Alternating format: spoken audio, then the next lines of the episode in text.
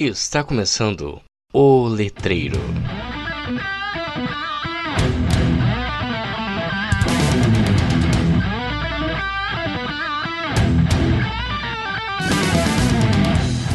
Olá, letreiros, letrados e letrandos, tudo bem com vocês? Meu nome é Victor Dantas e esse é mais um episódio do podcast mais letrado do Brasil. E hoje estamos aqui novamente com a professora Marina Chiara Legross e a professora Luana de Conto.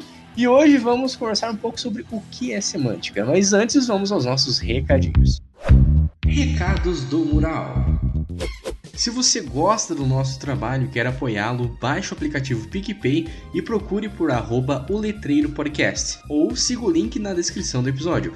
Contamos com três planos, cada um dando direito a um tipo de recompensa diferente. Escolha o seu e nos ajude a manter o podcast mais letrado do Brasil no ar. Siga as redes sociais do Letreiro, estamos no Instagram, como arroba letreiro underline o e também no Facebook com a página O Letreiro. Você também pode entrar em contato conosco através do e-mail letreiro.contato arroba gmail.com. Agradecemos as nossas apoiadoras Laura Barzantero, Marina Chiara Legroski. Sem vocês, nada disso seria possível. Muito obrigado. Bom, Antes da gente começar, então, professores, queria agradecer vocês duas por disponibilizarem mais um pouco do tempo de vocês para estarem aqui conosco, né? Imagina, Victor, sempre um prazer conversar com você e com seus ouvintes. Eu tava com saudades, obrigado por ter me convidado de novo. Tá, os nossos ouvintes aí, é que essa é uma série nova que estamos colocando aqui no podcast, que é o que é. Então, no decorrer dos episódios, eu vou, entre aspas, explicando um pouquinho, talvez contextualizando aos nossos ouvintes o que é cada área da linguística, da literatura, e a gente vai conversando um pouco. E hoje convidei aí duas deusas da semântica para conversar Nossa conosco. Senhora! Então, o nosso primeiro episódio se chama O que é Semântica? Bom, é, a tanto a professora Marina quanto a professora Luana já participaram aqui, né, do nosso podcast, então vocês podem ouvir os outros episódios com elas. Aí, então, eu queria começar, professora, se vocês acharem pertinente, perguntando um pouco sobre o histórico da semântica.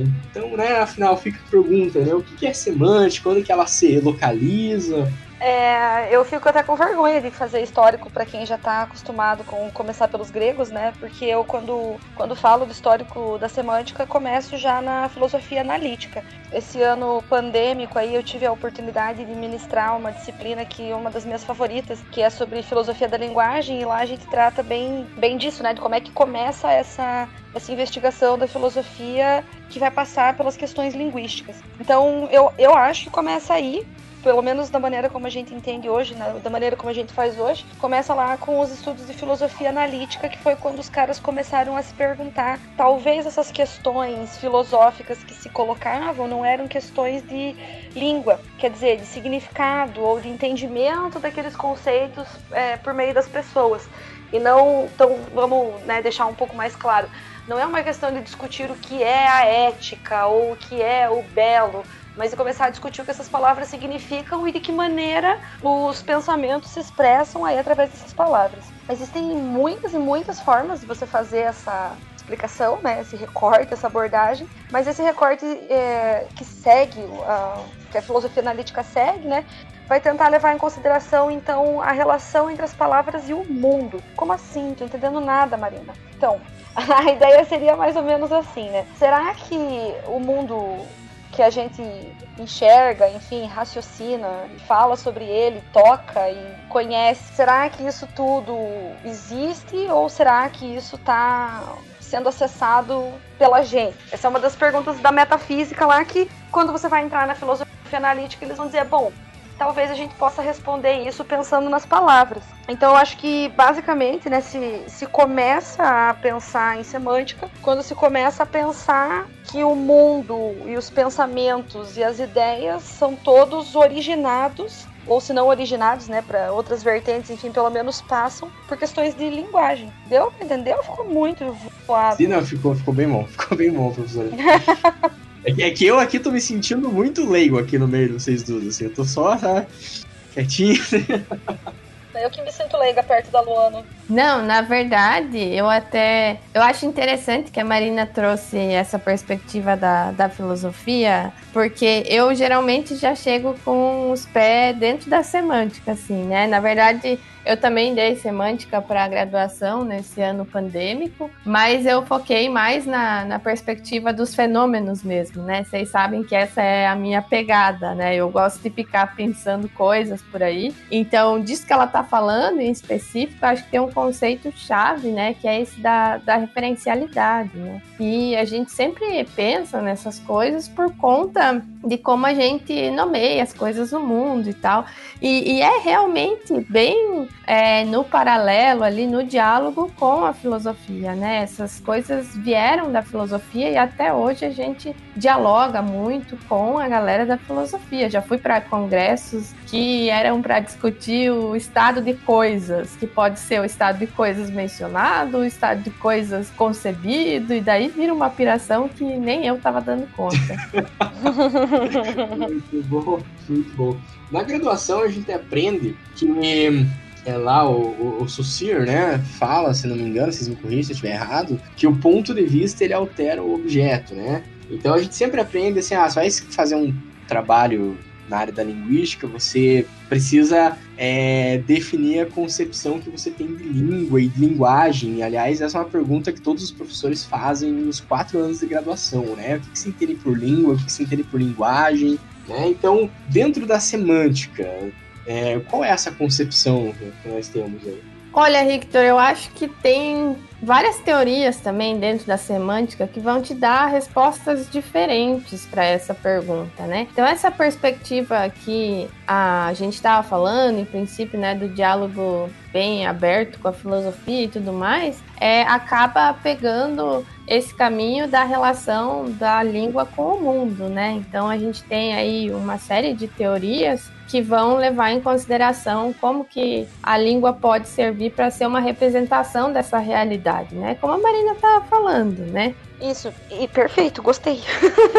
eu, eu acho que sim, e aí eu acho que num certo sentido o recorte língua, linguagem vai ser o que vai diferenciar, por exemplo, semântica da filosofia analítica. A, a diferença entre a filosofia analítica e a semântica vai ser justamente o fato da semântica se preocupar com fenômenos da língua quer dizer, enunciados, né, frases que a gente viu aí, frases que podem ser proferidas, né, se você for pensar até numa perspectiva chomskiana, né, que o, a intuição do falante ela é interessante ali, né? Você também pode então pensar em frases que podem ser preferidas em português. Então acho que se você vai pensar na semântica como disciplina da linguística, ela está interessada em trabalhar com fenômenos da língua e não necessariamente com linguagem, mas na filosofia, quando você vai ver filosofia analítica, aí essas coisas elas são meio misturadas, né? Mas acho que é interessante a gente pensar numa, numa questão de que a semântica, ela, dependendo do tipo de semântica que você vai fazer, né, ela não está preocupada com questões sociais, contextuais e tal, que, que poderiam ser interpretadas como questões de linguagem. Ela tá pensando mais no núcleo duro da língua mesmo, tipo estruturas ou construções ou relação que os verbos vão ter lá com seus predicados, né, em, em coisas mais é, nu nucleares mesmo, né, em termos mais linguísticos.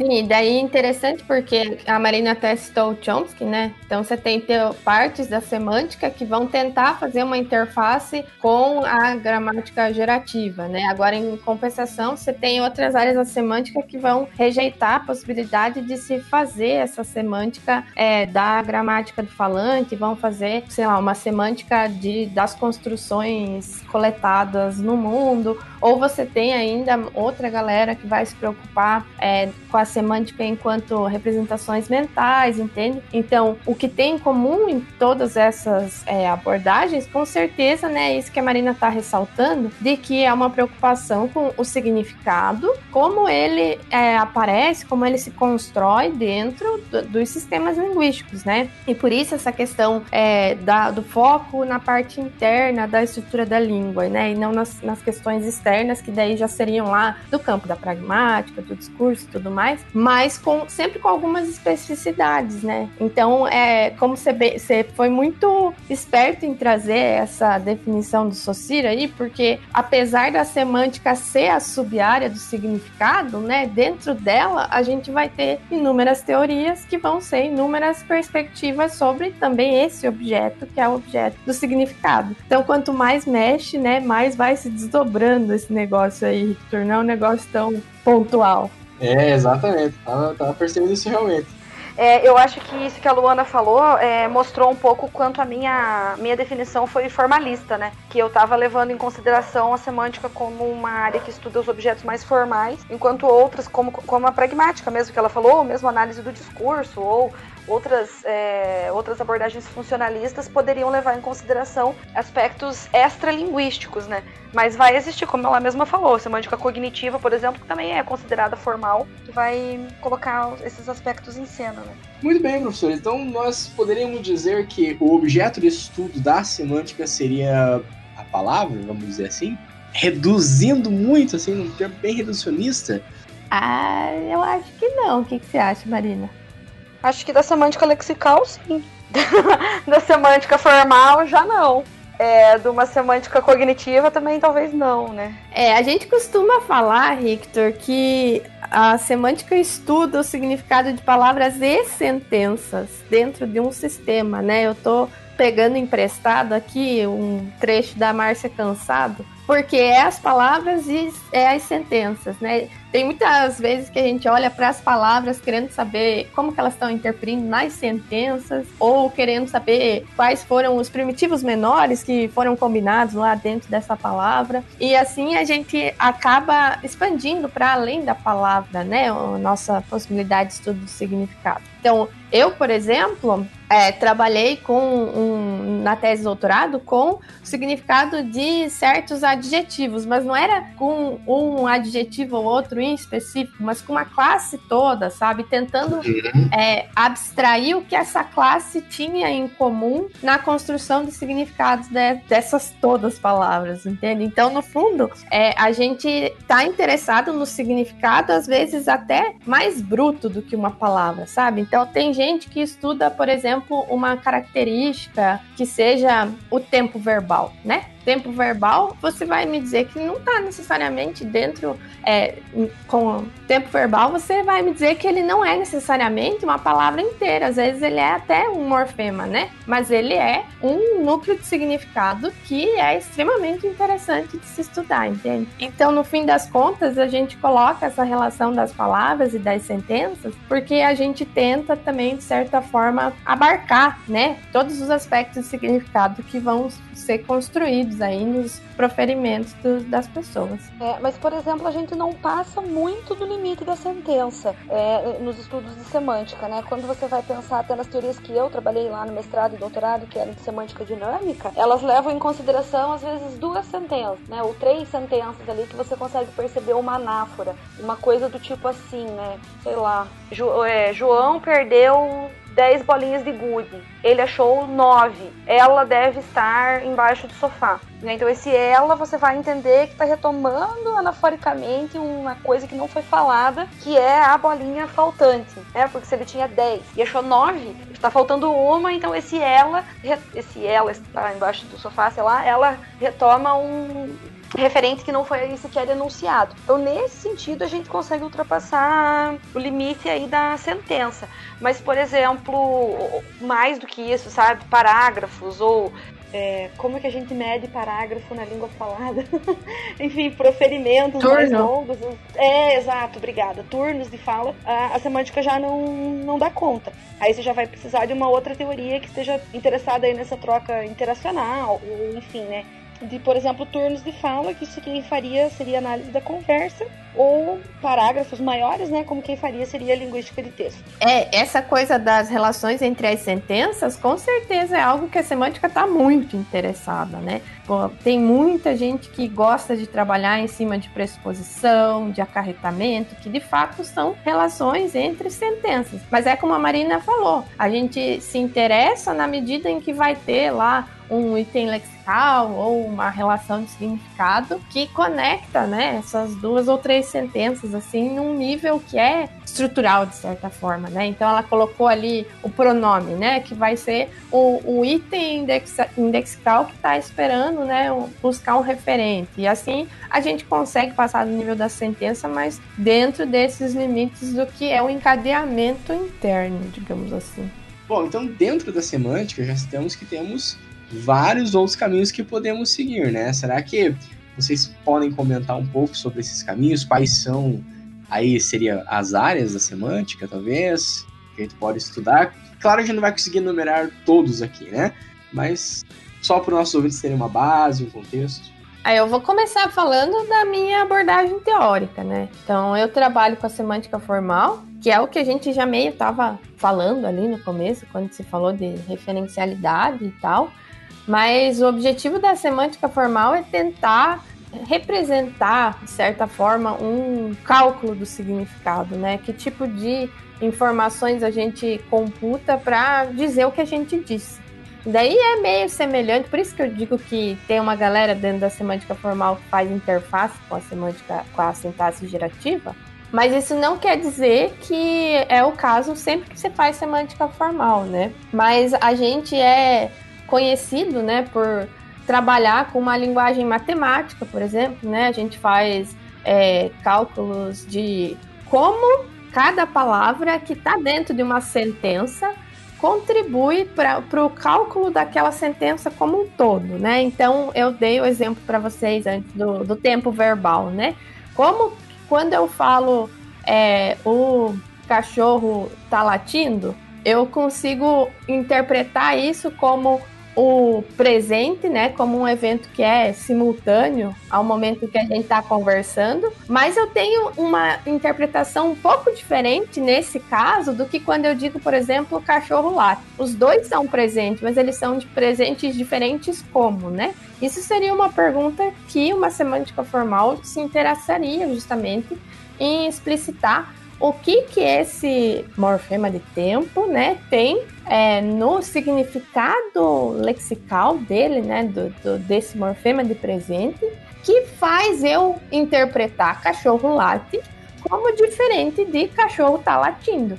Então, esse tipo de coisa é bem sobre é, como que eu codifico esse presente na língua, né? Como que eu codifico os nomes das coisas, como que eu codifico é, sei lá, até os conectivos, né? Mas também sobre como esses itens é, se combinam entre si. Então a gente trabalha muito com uma perspectiva de tentar explicar como que funciona essa cola semântica entre as partes, né?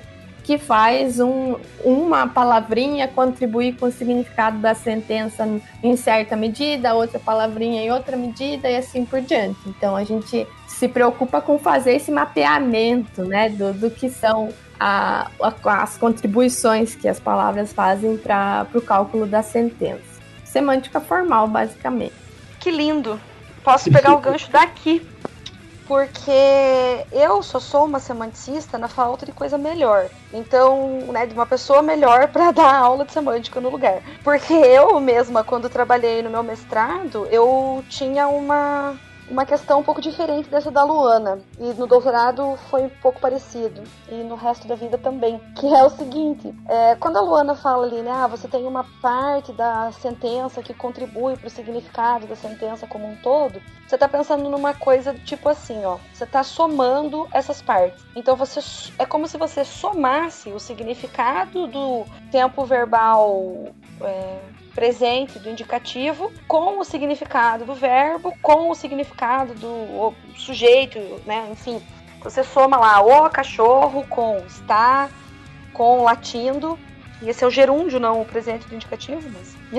Ou você soma lá o cachorro com late. E aí você tem uma conta, ou então um resultado, né? Ou então você soma o cachorro com está latindo e aí você tem outro resultado. Eu sempre gostei de partir da premissa de coisas que significam sem que elas sejam a soma do significado, né? Que é o, por exemplo, que eu estudei no meu mestrado, o expressões idiomáticas, né? Ditados populares. Quando você tem uma coisa do tipo, é, sei lá, filho de peixe, peixinho é, Você não está falando sobre peixes, você não está falando sobre filhos. Mas, num certo sentido, você está falando sobre alguma relação de filiação. Né? Você não vai dizer filho de peixe, peixinho é, sei lá, pro seu colega de trabalho que fez alguma coisa igual você faz, né? A não ser que você entenda que seu colega de trabalho foi treinado por você, ou de alguma forma existe ali uma hierarquia pressuposta. Então eu já já trabalhei com, com esses fenômenos sempre num outro viés, que era assim, bom, a semântica nos dá a, essa ideia de composicionalidade, né, que é isso que a Luana estava falando, mas a gente tem formas de encontrar significado que vão além dessa composicionalidade. É, nesse sentido, a gente pode pensar já em duas linhas, né, que é a semântica cognitiva, que quando você vai pensar, por exemplo, em metáforas e tal, você vai atrás de, dessas ideias cognitivas, né? Ou você pode pensar numa interface com a pragmática, que seria significados que são convencionalizados por aquela sociedade. Então aí você já tem duas áreas é, que você pode se interessar e, e seguir que já não são mais necessariamente formais, é, apesar de, lógico, dialogarem bastante. Então, por exemplo, para a semântica cognitiva, você vai pensar que o, que você entende como significado passa por uma coisa que é uma experiência sua no mundo. Então vamos deixar mais claro. Eu sempre gosto de dar esse exemplo que está lá no Lake of Johnson, que são os autores do Metáforas da Vida Cotidiana, que é um, um texto bem fundador para quem estuda semântica cognitiva, né? Que é assim: se você tivesse um corpo esférico, sua linguagem ia ser diferente. Eu amo falar sobre isso. Porque, num certo sentido, o fato de seu corpo ter simetria bilateral, né, direita e esquerda, não ter simetria bilateral frente e trás, já faz você moldar usos linguísticos é, com base nas experiências que seu corpo vai ter no mundo. Que?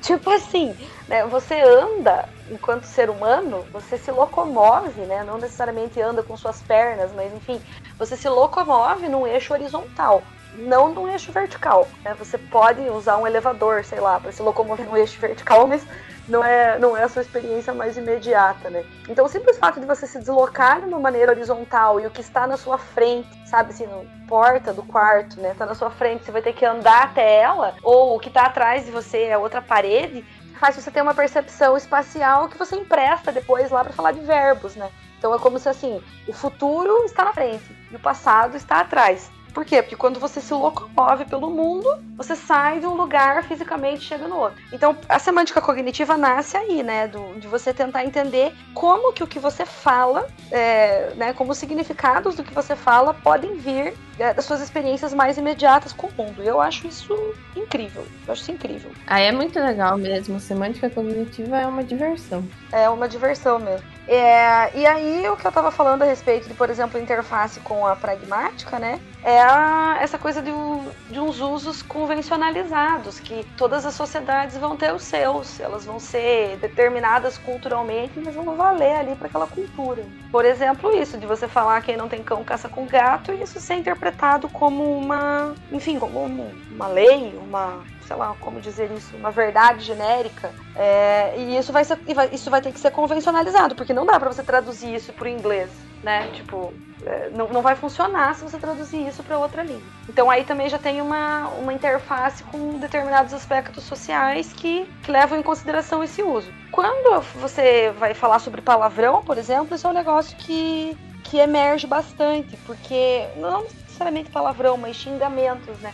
Existem vários aspectos culturais que são levantados aí quando você vai, vai pensar em xingamento. Então, sei lá, por que, que chamar uma pessoa de galinha no Brasil é ofensivo, mas na Rússia não, como a história que o Maurício sempre conta. Deve ter contado no podcast também, não me lembro. É, então, aí, tá vendo? São aspectos que não são mais necessariamente estruturais da língua, eles estão levando em consideração é, questões sociais, mas não chegam ainda no nível de ser completa interação, completa circunstância, completo acaso, né? Elas são sistematizáveis. Daria para pensar ainda no que é numa semântica lexical, que eu mencionei ali, que vai levar em consideração o funcionamento interno de de verbos, principalmente, né? É, a semântica lexical também teve fases, né? Teve uma época que bombou muito as relações entre as palavras, né? Então, a gente é acostumado, inclusive acho que isso é uma das coisas de semântica que aparece na, na educação básica, a olhar para o significado em termos de sinônimos, antônimos, né? São relações de significado que se dão justamente no nível lexical, no, no nível das palavras, né?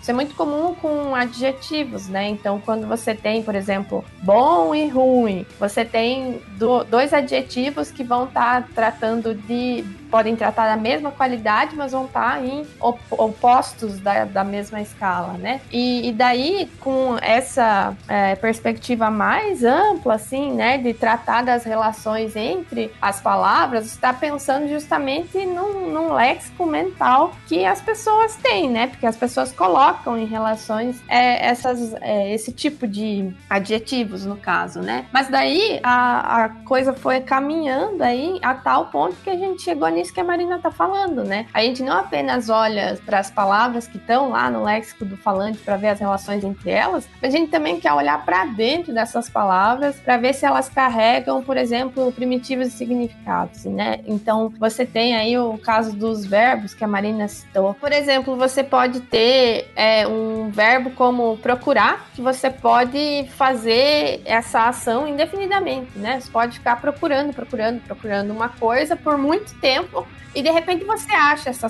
essa coisa. O verbo achar tem uma natureza lexical muito diferente do, do procurar, porque enquanto procurar pode se estender, né, uma ação que é uma atividade, né, que você faz por muito tempo, o achar, ele é praticamente uma epifania, né? Você, quando você acha, isso já acontece e não tem como você fazer esse pequeno momento do achar se estender, porque ele é ali uma culminação, algo que acontece na hora, né? Então aí a gente já tem um exemplo de propriedades dos significados desses verbos que vão fazer parte, né, das informações lexicais desses verbos, mas vão ter consequências para o modo como a gente usa esses verbos na frase, né? Então, como é, a Marina estava falando do gerúndio, né? A gente chama ele também de presente progressivo. Então, você pode ficar procurando né? Um, as chaves da sua casa. Mas ficar achando as chaves da sua casa é algo mais difícil, porque você tem dificuldade justamente para manter esse evento do achar por mais tempo. Então aí você já vê que uma propriedade lexical desse verbo vai interferir nas possibilidades e combinação dos tempos verbais, né, com os quais ele vai interagir. Então, são essas coisas que são desdobramentos, né, do, do que a gente acha lá dentro da semântica lexical. Eu adoro, porque eu sempre pergunto pros meus alunos assim, tipo, quanto tempo leva para você encontrar uma coisa que você perdeu? E as pessoas sempre ficam me olhando com uma cara assim, do tipo, não sei, depende da coisa, né? E aí eu sempre levo elas e falo, ah, quanto tempo leva para você encontrar uma caneta? E as pessoas ficam me olhando, né? Eu falo, não, você encontra ela em um instante. O que leva tempo é você procurar a caneta. E elas ficam tipo, nossa, nunca tinha pensado nisso. E agora eu gastei esse exemplo no podcast. E quem escutar vai achar eu uma tosca. Dio, mas é, eu realmente foi um blowing mind aqui, ó, que eu, né, que eu tava ouvindo o exemplo realmente. Muito bem. Mas tem uma outra linha aí da semântica que, só para também de novo contradizer aquilo que eu estava dizendo, né, do, do, encadeamento com as sentenças e tal, que é a semântica da enunciação, que, que no Brasil foi bastante desenvolvida na Unicamp por um professor chamado Eduardo Guimarães, que trata da perspectiva da, do significado das conjunções. Lembra quando a gente aprende na escola coisas tipo mas, é, embora? Né? Então, a semântica da enunciação vai levar em consideração é, como que esses operadores trabalham com coisas que vão além do que está no texto. Então, eu até orientei um trabalho, escrevi junto com o João, que também participou aí do podcast, um artigo, que ele analisava frases como eu não sou preconceituoso, mas e aí logo depois desse mas vinha uma coisa preconceituosa. então a, a semântica da enunciação ela vai justamente dizer que o que o mas está opondo ali não é necessariamente uma ideia constituída pelas palavras que estão colocadas ali, mas mais pelos discursos que elas veiculam. Porque se você falasse uma frase como eu não sou preconceituoso, mas tararará, o que vem depois desse mas teria que necessariamente não se opor a ao significado né, de eu não sou preconceituoso. Então, eu não sou preconceituoso, portanto, vou falar uma coisa que não é preconceituosa. Só que normalmente a pessoa que fala eu não sou preconceituoso, ela está assumindo para si um status não preconceituoso e ela acredita, portanto, que o que vai vir depois daquela conjunção que ela coloca ali é coisa não preconceituosa. Porque o que está sendo feito ali não é um jogo entre as palavras, é um jogo entre as, sei lá, pressuposições da pessoa que a pessoa está articulando ali não é uma, uma informação puramente linguística. Né? Ela está articulando vozes discursivas, ela está articulando coisas que vão é, além do que as próprias palavras enunciadas ali estão falando. É, pelo menos isso é visto dessa forma pela teoria da semântica da enunciação. Então ela também, apesar de ela trabalhar com o significado estrutural da conjunção, né, porque ela está tentando entender como é que um mas funciona, ela está mostrando que os significados são criados por é, coisas além do que as palavras que estão sendo veiculadas ali, né? Que é também bastante interessante. E é engraçado como ponto de vista define objeto, né? Porque eu lembrei de uma dessas que é análise de conjunção, na verdade, não sei se dá para chamar de conjunção, que foi aquele que viralizou, lembra, Marina? Pedir uma quentinha e daí pedir para colocar só arroz. E a, a, marmita que veio veio só com arroz. e não veio não veio com nada do, acho que era milanesa que o cara esperava que viesse, né? E esse só aí, eu lembro que quando a gente começou a discutir esse, é, esse, esse dado, a Marina claramente viu pragmática que era isso, né, Marina? Uhum, uhum. E eu já tava, não, gente, é semântica do só. É o só que faz esse negócio de abrir as alternativas, né? Que daí você pensa, é o arroz, ou é o arroz e a salada, ou é o arroz e a milanesa, né? E, mas assim, o objeto tá ali e a gente vai fazendo esses é, recortes conforme a gente é, consegue observar um determinado fenômeno ou outro. Acho que com o mas e com essas outras conjunções aí acontece algo parecido, né? Eles ficam às vezes sendo reinterpretados, né? Dependendo do, das, de como uma teoria nova de repente encontra ali alguns pelos em ovos que não tinham sido vistos antes. Essa é a parte divertida da linguística, na verdade, da semântica da linguística, tudo. É. Acho que essa história que você contou, ela ilustra perfeitamente, porque eu disse no começo que eu só sou uma semanticista na falta de um semanticista, né?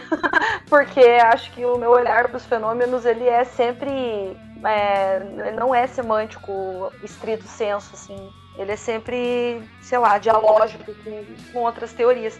Porque de fato você tem razão, né? Quando você fala assim, ah, é o só que abre essas possibilidades, sim, definitivamente. É o só que abre essas possibilidades, no sentido assim, de que não fosse essa palavra ali, fosse uma outra, o significado seria outro. É, mas eu já tenho uma leitura que é assim, tá, o que, que o cara falou, o que, que o outro entendeu, o que, que era saliente no contexto, sabe? Que, que é uma que leitura. O cara queria dizer. Sim. Bom, a professora falou do Mas, eu lembrei agora um exemplo, até que virou meme esses tempos no Instagram, né? É, quando eu vinha para Ponta Grossa, na época da graduação, que eu sou lá de casa, então saí de casa em Ponta Grossa, às vezes encontrava um amigo meu no ônibus e nós começávamos a conversar aí sobre, a comentar sobre a vida das pessoas, né? E quando a gente tava chegando no ponto que a gente ia descer, a gente falava, mas quem somos nós para jogarmos, né? é, não sei se entra nessa mesma linha do mas que a professora Marina estava comentando, exatamente. É como se você colocando esse mas ali, você é, é, se safasse, né? É, mas né, você é, já eu tô, tô livre disso aqui porque não, eu reconheço. exatamente, exatamente. É, mas de novo, né? Como isso que a Luana, como isso que a Luana tava falando, o é o olhar dessa teoria para essa conjunção que faz ela ser discursiva, né? Porque não precisaria ser. Uhum. Né? Poderia ser uma análise de outro tipo, uma análise do tipo alternativas, né? Uma análise do tipo o mas opõe aquilo que vem antes. Então não precisaria necessariamente ser um, um viés que trabalhasse com o discurso, né?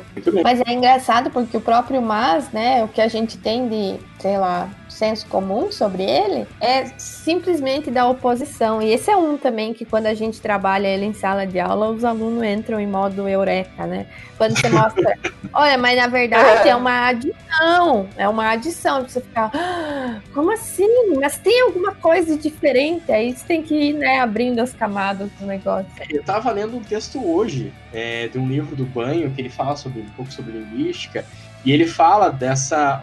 Eu tô, assim, Só pra avisar que eu tô saindo totalmente do tema do, do podcast hoje, mas é porque tá muito interessante a conversa. É, hoje mesmo ele tava comentando sobre, até no segundo ano de faculdade, eu tinha visto isso também, a, da origem da palavra mas e mais, né? Que o pessoal vive reclamando, ah, eu sei usar mas e mais, pelo menos, né? Todo mundo fala. E uhum. a origem é a mesma, né? Que vem do magis lá, do, do latim, né? Exatamente. Então já entra nesse sentido da adição também, que a professora Luana comentou aí, lembrei desse. Não, é bem isso. E a gramaticalização é outra coisa que também dá para discutir. Na semântica tem uma área também que trabalha com mudança semântica. Meu Deus do céu, se a gente for falar de tudo isso aí, vai longe.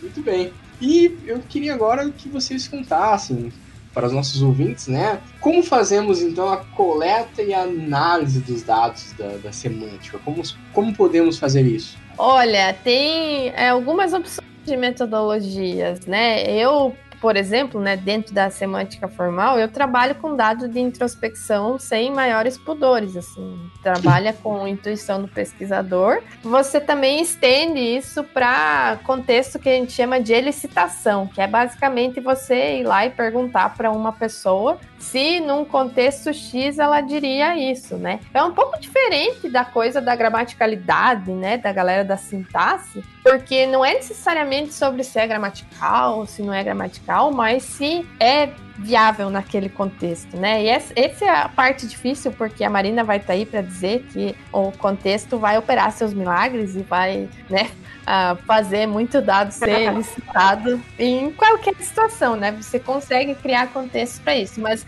né, é, é, sobre você ir manipulando esses contextos e ver o que, que aquele contexto em especial ativou, né, que foi compatível com o significado e por aí vai. Isso para dizer assim, é, a metodologia mais é, abstrata, né, que eu poderia citar para você aqui. Mas tem uma galera que trabalha com corpos, né, o pessoal lá da semântica lexical, inclusive montou uma ferramenta de análise de verbos fazendo, né, busca em corpos. Então você vai é, mapear os verbos que são parentes aí do procurar e do achar e ver como que eles aparecem, né, dentro do corpus, com que tipo de é, sujeito, com que tipo de objeto, e daí faz lá, né, a descrição deles. É, tem também uma galera que trabalha com experimento, né, então bola lá um design de uma tarefa que vai ser interessante para testar uma propriedade de significado. Eu tenho um exemplo legal para falar falar dessa coisa do experimento, que é de uma moça chamada Márcia Nascimento. Acho que a tese dela é de 2013, se eu não me engano, mas eu ouvi ela recentemente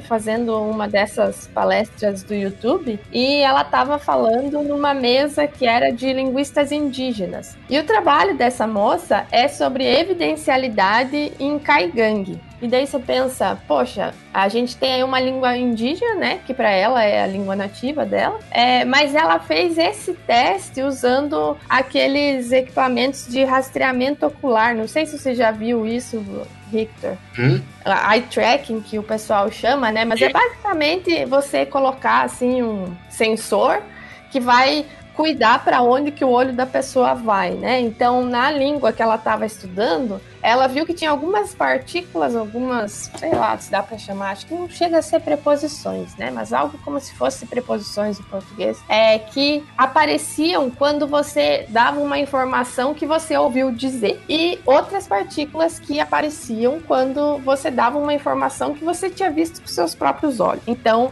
era sobre quanto você estava se comprometendo com a veracidade daquela informação, porque aquela que você dá fé porque você viu, né? Você está se comprometendo mais do que aquela informação que você ouviu dizer. E daí tinha lá uma, parte, uma partícula para esses casos do ouvir dizer que ela conseguiu mapear com contextos em que de fato é, ela tinha lá umas histórias em quadrinhos, né? Que era um macaquinho contando é, o que ele tinha visto acontecer para outra pessoa e tal. E daí a, o olho da pessoa pausava em cima de quem estava dando aquela informação quando tinha, né, esse contexto do ouvir dizer. Então você vê que é, para além das metodologias de fazer a levantamento de corpos, fazer a introspecção, você também consegue, em cima da semântica, fazer esses experimentos que são do campo do processamento também, né? A gente aqui no Brasil não trabalha tanto com aqueles designs que tem, sei lá, fazer mapeamento do cérebro da pessoa e tal, mas isso por questões de limitação financeira, porque se tivesse a gente fazia, né, Marina? Nossa, muito, eu sempre falo isso que se eu ganhar na, se eu ganhar na Mega Sena, eu monto um laboratório no UEPG. pois é. Daí, enfim, só para dar um exemplo, assim, que a gente tem alguns é, experimentos rolando também nessa perspectiva e que se tiver mais financiamento, a gente faz mais até, né? Não, é, a respeito de metodologia, eu ainda queria acrescentar que também tudo bem você trabalhar coletando dados, por exemplo, de corpos da internet, né? Eu, no, no meu doutorado, eu fazia isso e minha orientadora achava legal, que era assim, você joga no Google determinada expressão e você vê como ela aparece. Né? Eu pesquisei no, no doutorado Uh, todo, cada e qualquer. Então tinha lá algumas certas restrições, né, de combinação de, por exemplo, é, cada com determinada construção. Aí eu jogava isso no Google, sei lá, cada luz. Aí eu via se aparecia, né. É, a rigor aí, nesse exemplo que eu dei, era que o cada não podia se combinar com nomes não contáveis. Então teria que ser só cada com coisas contáveis. Por exemplo, cada casa, cada celular. Mas não poderia ser com coisas não contáveis, como por exemplo, cada água, cada luz, cada farinha, sei lá. E aí eu jogava no Google e via se aparecia ou não aparecia. Então dá para você fazer isso também, dá para fazer formulário de, de coleta com os falantes, dá para fazer de várias formas. Sim, essa coisa do, do jogar no Google eu também fazia na, na, na, na tese. E é, é bom para você também ter uma ideia do, do quanto de ocorrência tem, né? Se é muito comum ou se é um pouco mais marginal, você também consegue ter é, esse tipo de, de evidência, né, com, com os dados do Google. A gente acaba ficando meio é, especializado em fazer busca do Google, né, Marina? A gente começa a, a dominar aqueles, aqueles é, comandos de e, ou e não, papapá. Mas é, um, é sempre bom para vários campos também. Isso que você falou dos formulários, acho que rolou bastante também agora na pandemia, né? Galera que estava aí desenvolvendo pesquisa de dissertação e tal nesse ano do caos. Tudo bem que ah, vários programas deram um aumento do prazo e tal, mas teve bastante gente que usou essa ferramenta de rodar o, o formulário do Google para fazer teste de aceitabilidade, né? Esse tipo de coisa, que é um meio super bom para você conseguir aumentar o número de respostas que você tem, né? Porque quando você está fazendo coleta de dados presencialmente, lá você vai ter a limitação do espaço físico, né? Quando você joga um formulário na internet, às vezes em algumas horas você consegue ter um número alto de respostas. E daí sempre é bom, né? Ter uma massa de dados maior e tal. Mas assim, eu sou a pessoa que, honestamente, meus pudores metodológicos, assim, são bem baixos, né? Porque vocês sabem que eu sou a pessoa que usa dados da, da internet para falar de linguística torta e a direito, e eu também sou a pessoa que ainda tem um pouco de confiança no dado de introspecção. Então, não sou muito referência para falar de metodologia. É, eu acho que na medida em que essas ferramentas vão se popularizando, a gente também vai aprendendo a trabalhar com elas, né? Porque, por exemplo, o formulário do Google não era uma realidade quando eu estava fazendo meu doutorado, sei lá, cinco anos atrás. Então, aí tinha que ir lá, ficar pesquisando no Google, né, assim, quantas ocorrências tinham, etc. Agora que existe formulário, você pode fazer o, o, design do experimento de uma maneira diferente, né? Pode fazer um experimento, né, para coletar esses dados aí. Você pode, enfim, fazer videozinhos e colocar. Isso era um esse negócio de fazer uma pesquisa com um videozinho e colocar para as pessoas responderem era um negócio assim super tecnológico, coisa da Unicamp quando eu estava no doutorado e agora você pode fazer isso em casa com o Google, né? Então, bem. Então agora, é, para caminharmos para o final do episódio, esse episódio muito construtivo, muito legal. Queria pedir então para que as professoras deixassem algumas dicas de leitura, né? Os alunos podem querer usar para, sei lá, alguém se interessou estudar sobre semântica, não sabe como começar. Quais são as dicas que vocês deixam pra gente? Bom, eu indicaria uma coisa que eu nunca indiquei aqui nesse podcast, que é o livro do Pinker. Mas um livro que se chama De Que Efeito Pensamento, que é um livro que ele majoritariamente trata de questões de significado, né?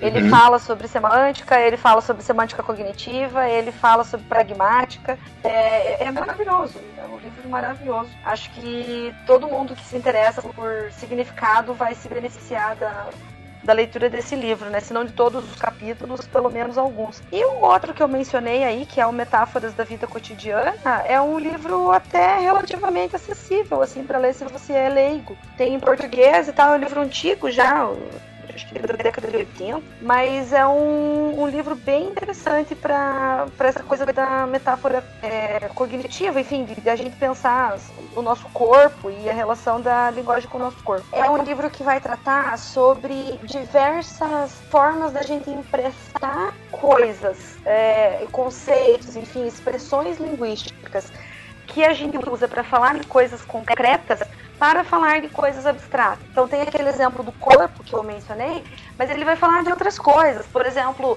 é, amor é viagem, tempo é dinheiro, argumentação é guerra, várias outras metáforas que são, né, na, na visão desses autores, formas de você emprestar recursos linguísticos de experiências concretas para falar de experiências abstratas. Então tem a ver com o corpo, como eu falei anteriormente, mas tem a ver com outras coisas também. Então vale bastante a pena. Eu tava lendo esse livro das metáforas da vida cotidiana e tive que parar ele no meio porque o semestre aconteceu e daí tive muitos afazeres para lidar com as aulas e tal, mas é um livro realmente muito gostoso. Essa foi uma sacada genial, Marina. Inclusive, nem precisava ter citado o Pinker, porque eu citei o Pinker também no, na outra vez que eu vim aqui, né, Victor? Mas Sim. eu tô no, numa oposição sistemática de boicotar o Pinker, porque não dá mais. Acho que o, o, Pinker precisa a gente sempre lembrar que ele tem aquelas relações escusas lá com o, o cara que era o abusador de menor lá dos Estados Unidos, o Epstein, né? Vocês procurem no Google depois, porque é um bafão. Eu vou aproveitar para citar um livro do Hilari, que chama Introdução à Semântica, Brincando com a Gramática, que é um livro focado em situações que envolvem questões de significado. Então, ele é muito rico em termos de você não é, ficar prestando atenção em conceitos, sabe? Mas uhum. aprender a localizar os fenômenos que têm a ver com o significado.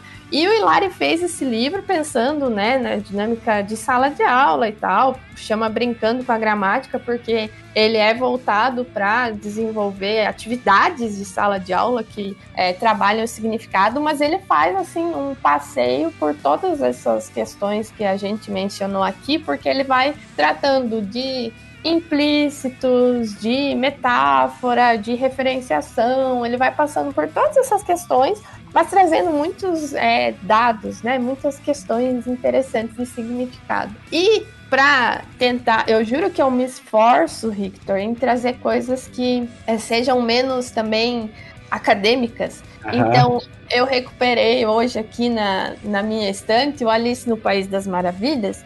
Mas assim, você não precisa ir lá ler o, o do Carol, porque hoje em dia já tem até outras é, recontagens, né, desse, desse livro. Eu mesma comprei para dar para minha sobrinha e até hoje ainda não dei porque eu que tô lendo ele, né?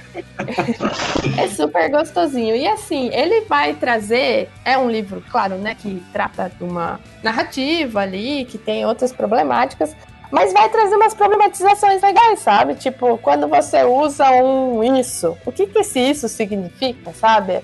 É, é, o tipo de coisa que vai aparecer ali no meio dessa história e você vai acabar se vendo trabalhando com essas questões de, de linguagem. Então, assim, um mais light e outro mais focado no dado, tá? Mas brincadeira, viu? Vocês leiam o Pinker, que o Pinker é legal. A minha implicância é pessoal. Muito bem. Então eu queria agradecer novamente a, a, a, professora Marina, a professora Luana, por ter disponibilizado esse tempo aí conosco, conversado com a gente. E espero que vocês tenham gostado desse, desse episódio, espero que vocês tenham gostado desse formato aí mais explicativo, diríamos assim. Se você quer mandar o seu feedback, então pode mandar para o e-mail letreiro.contato.gmail.com. Vou deixar também o e-mail das professoras no, na descrição do episódio. Muito obrigado por ter ouvido até aqui e até mais. Até mais. Tchau.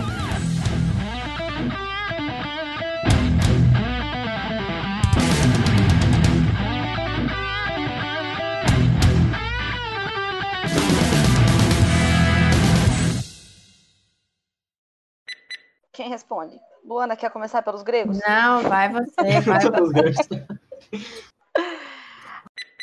Agora mesmo estava rolando na Abralinha um mini curso que era de semântica funcional. Eu não cheguei a fazer, então não sei dizer qual que é o conteúdo, mas enfim, né? Tem outras coisas sempre por ali. Essa parte o Adriano pode cortar, tá? Era mais uma informação para a Marina e para o Victor.